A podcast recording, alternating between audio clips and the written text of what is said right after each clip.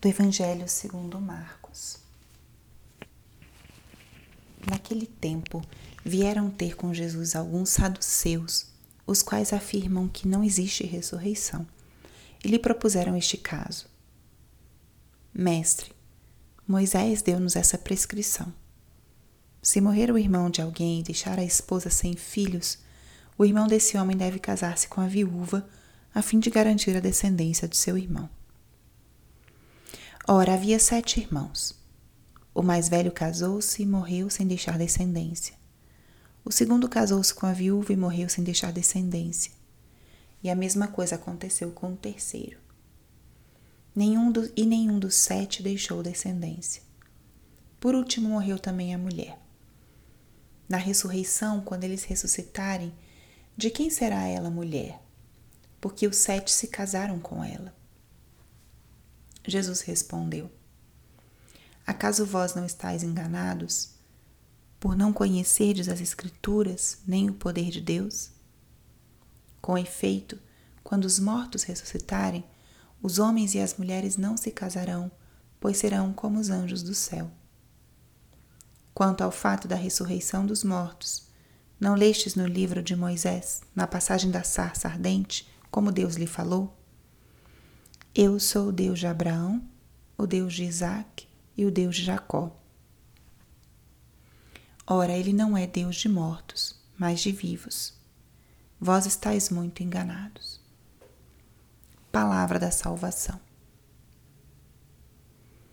Espírito Santo, alma da minha alma, ilumina minha mente, abre meu coração com teu amor, para que eu possa acolher a palavra de hoje e fazer dela vida na minha vida. Estamos hoje na quarta-feira da nona semana do tempo comum. E o que a palavra de hoje nos diz?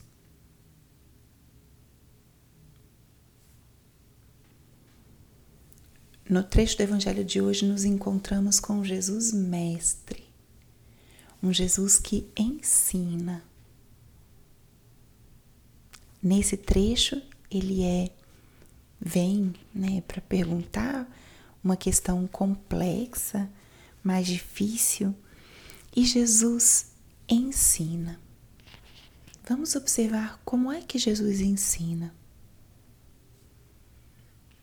Jesus ensina se referindo às Escrituras. Ele usa como ponto de, de referência do seu ensinamento os ensinamentos da tradição judaica, da revelação. Ele se remete a as escrituras, ao que estava já registrado da revelação de Deus pelos profetas ao seu povo. Jesus não ensina simplesmente com uma, uma palavra desconexa de tudo aquilo que o Pai já tinha revelado, mas ele ensina resgatando o que os próprios fariseus, o que os próprios saduceus, ou seja, o que o povo, os, o, que, o que aqueles que estavam perguntando conheciam. Jesus retorna ao que estava escrito e explica e esclarece. Ele parte de pontos em comum, pontos que poderiam ser reconhecidos por eles e que poderiam ser compreendidos. Olha como Jesus vai ensinando. Se remete às Escrituras, usa uma linguagem que pode ser entendida, usa referências que são conhecidas por aqueles que perguntam. E a partir disso, ele faz o esclarecimento. Essa é uma forma de nos aproximarmos dessa palavra de hoje, olhando o que podemos aprender de Jesus através desse trecho do Evangelho. Olhando para Ele, vendo Ele como o Mestre, como aquele que ensina, aprendemos nós também a ensinarmos. Aprendemos nós também a entrar em diálogo com aqueles que nos questionam sobre temas que são difíceis ou que são polêmicos.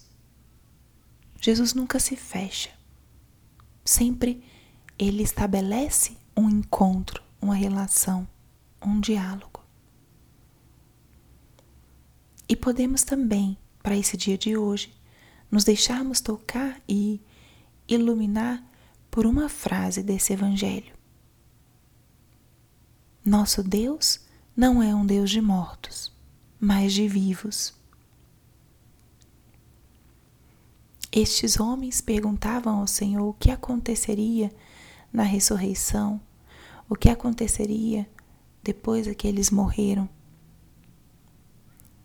E Jesus o que fala aqui é que o nosso Deus, ele transcende os nossos parâmetros, a nossa forma de compreender. Nós muitas vezes simplificamos as coisas de Deus aos nossos critérios. Mas Deus sempre transcende.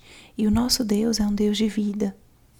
É um Deus que quer encontrar conosco e que quer nos levar à vida verdadeira.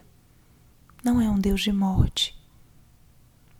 E como isso pode iluminar os nossos critérios e as nossas decisões? Tudo aquilo que é morte, que é frieza, que é distância, divisão, isso não é de Deus. Deus é um Deus de vida. Tudo aquilo que traz vida, vivacidade, renovação, restauração, isso vem do nosso Senhor. Então, que esse Evangelho de hoje seja uma luz para o nosso dia. Olhar a Jesus como Mestre, deixar que Ele nos conduza e nos ensine também a entrar em diálogo, a ensinar a outros e lembrar que o nosso Deus é um Deus de vivos, é um Deus de vida e não de morte. Que isso nos ajude a perceber a presença viva do Senhor. Glória ao Pai, ao Filho e ao Espírito Santo, como era no princípio, agora e sempre. Amém.